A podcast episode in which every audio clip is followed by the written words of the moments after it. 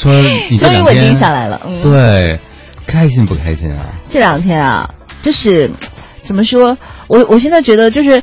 前两这两天不是有一首歌叫做《感觉身体被掏空》吗？嗯哦，可是我现在感觉就是刚好相反，就是被塞得满满的那种。你是被故事塞满了，被故事塞满了。这两天去参加呃孙继修杯的那个全国讲故事大赛，有很多的小朋友来讲故事，而这次不仅仅是小朋友讲故事，还有啊、呃他们的老师，还有亲子故事，就是爸爸妈妈和孩子一起配合一组来啊，讲啊。对，爸妈和孩子一起完成一个故事的讲述是吗？对对对，嗯但是很遗憾我没有分到那个组，所以我不知道那个组是什么哎，所以你情况。是当哪个组裁判？就是小朋友，尤其是学龄前的这块儿会比较多一些。哎，他们现在小朋友讲故事还跟我们小时候那样吗？因为是哪个抠后背的那种吗？对，有一种刻板印象，有的会讲故事就，摇头摆尾的，还是会有，还是会有。就比如说妈妈，我爱你，就还是会有那样的啦。但是有一些小朋友就是那种像小天才一样，嗯就讲故事那种感觉，就是往那儿一站，那个精气神儿就不一样，你就感觉他那小眼珠子在那儿咕噜咕噜转，然后讲那故事就特别吸引你。他开头的时候也不会是，就是一开呃。呃，比如说，大家好，我是王琳。下面我给你们讲一个故事。昨天呀，什么什么，就不会是那样了。他就是很平时的语言。然后有一个小男孩给我印象特别深刻，他就是描述了他们班上有个小孩儿叫小石头这么一个形象。嗯就那小孩儿就是说他们平时那个呃哦对，那个小孩是已经上小小小学了，这个是那个上小学那个组别。然后那小男孩就说他们班有个小男孩叫小石头，小男孩呃举了几个例子哈，那小男孩就比较傻，这小石头。然后后来他们班组织了一次班会，老师让说你们的愿望是什么？大家都说啊我长大以后想干嘛？然后问到小石头，小石头你长大以后想干嘛呀？你的愿望是什么？啊，然后小石头说我我我的愿望我的愿望以后是是当条狗。就这个话一说出来，大家都就是都会惊了嘛，评委都会觉得说，愿望是当条狗，为什么呀？嗯就你会很一下就吸引你想要听下去。后来就他就开始，就后面一部分是抒情，就是煽情的部分嘛，嗯但也没有煽得很过。他的意思就是说，一直都是爸爸在外地，只有妈妈一个人在家里。哦嗯，然后说有的时候到打雷闪电的时候，妈妈会比较害怕或者怎么样，嗯所以他很想变成一只小狗，然后可以守护在妈妈身边，一直保护妈妈。哦，嗯所以他会觉得狗狗对妈妈来讲是一个特别大的安慰。对，嗯，然后关键是他最后说到说，全班同学听到这里以后就是都哭了，然后大家一起高呼，我们都要变成一只狗。对，然后那个画面感，我就真的没忍住，我就喷了，就我真的就笑出来了。一群小狗狗的那个镜头感，是不是对既视感？它是那种。汪斌听到了以后也说，我的愿望也是变成一只狗。王林听到了以后也说，我也要变成一只狗。就突然一下，那个就是我就不停的在脑补那个画面。这个故事是他自己创作的吗？还是他从别人那儿借鉴的？那个好像是个原创的故事，哦但是原创的话不一定是他原创，可能是他的辅导老师原创。嗯，真的太赞了！我觉得这个段子你听完一遍以后，你就会印象特别深。对，你会记住吗？第一个，它让你觉得特别意外。对呃神转折那个对，还有细节，是不是？讲到了那个打雷下雨的时候，妈妈的孤单，爸爸不在家里的时候，而且他还有那个情感的触发，就是一个孩子对妈妈的爱是那么的，你听上去有点匪夷所思，但你细细细想想，这可能就是这个年龄的孩子表达爱的方式。是的，是的，很真挚。对然后我会比较喜欢这样的作品，然后我很怕的就是那种。我们一定要迎来美好的明天，是我比较明天。对明天，然后手还要扬一下，嗯。嗯，城市化的讲是吧？对，城市化就是特别城市化。其实这个我觉得不是孩子的问题，对。所以在这儿就特别想跟我们的家长还有辅导老师说一下，有的时候没有必要让孩子去炫技。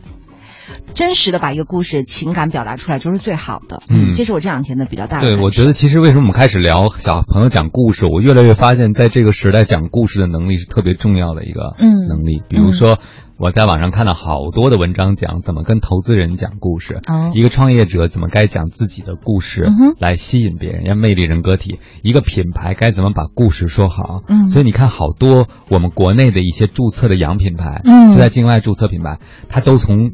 某某个国家的贵族开始写起，你知道吗？嗯但是你一查那个品牌的建立时间，整个就是一扯嘛，是吧？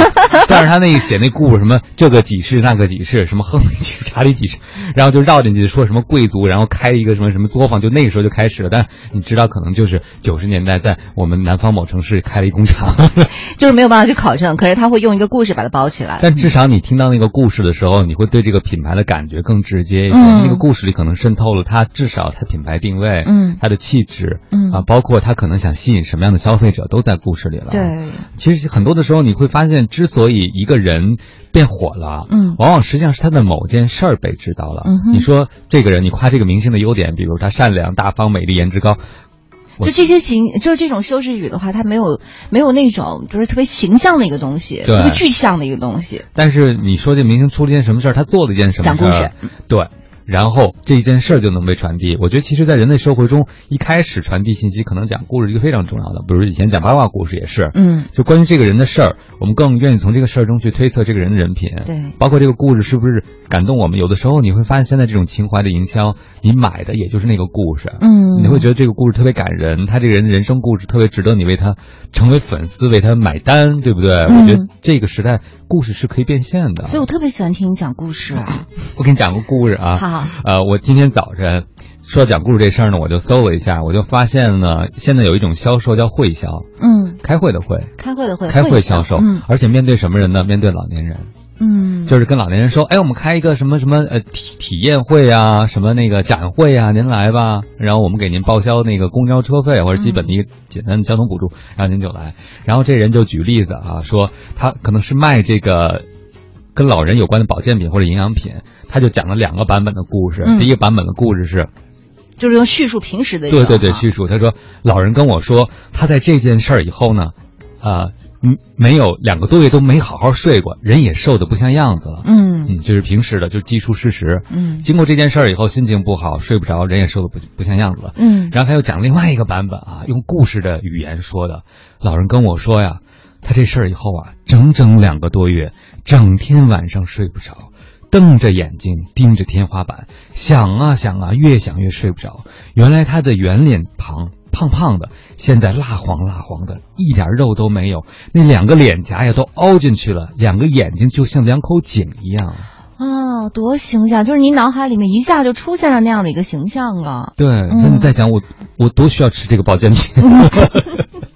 啊，当然我会觉得这可能是针对打动老人的一些销售方式，但至少你会发现他故事为什么呃会比之前那个平铺直叙的方式抓人，他有细节在，对对对，而且这个细节很让你有既视感，嗯。很形象，比如说眼睛像井一样，嗯。两腮挖进去了，以前是圆脸，嗯。那就很有代入感。包括他讲到的一件事儿，人人都做过，就是因为一个难过的事儿失眠，盯着天花天花板瞪在那儿，嗯，但是这个人足足有两两个多月嗯你在想这是一种怎样的煎煎熬熬和消耗？嗯对嗯，我觉得其实可能呃，老人的一些非理性的消费，就是和这些销售人员讲的这种故事，让他们呃为之疯狂，是吧？失去判断，就觉得哎，那个小伙跟我讲的其他老人怎么怎么样了，然后我也要去买。嗯，哇，所以会讲故事的话，真的是一种魔力。嗯我特别喜欢会讲故事的人，而我因为我是一个很喜欢听故事的人，嗯特别喜欢听。嗯，但你这个去讲故事的时候，你的语气、你的语调，包括你模仿人物角色，是不是也特别吸引人啊？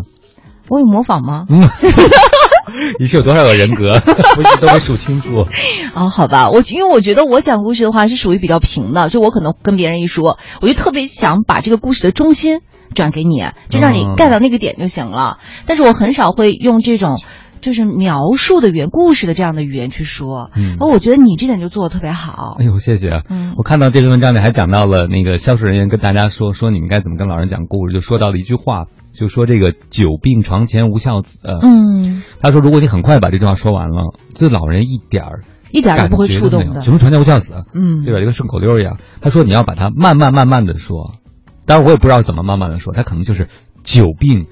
床前他没有孝子啊！我讲成段子了是吗？算了，王老师，我们还是讨论另外一个严肃的问题吧。九点十三分的，你想我吗？呃，其实你哎，你要是用故事的语言要怎么描述？这两天整宿整宿想的睡不着，张着眼睛盯着天花板想啊想刚才说的啊。老人是别人吗？哦哦，我懂了。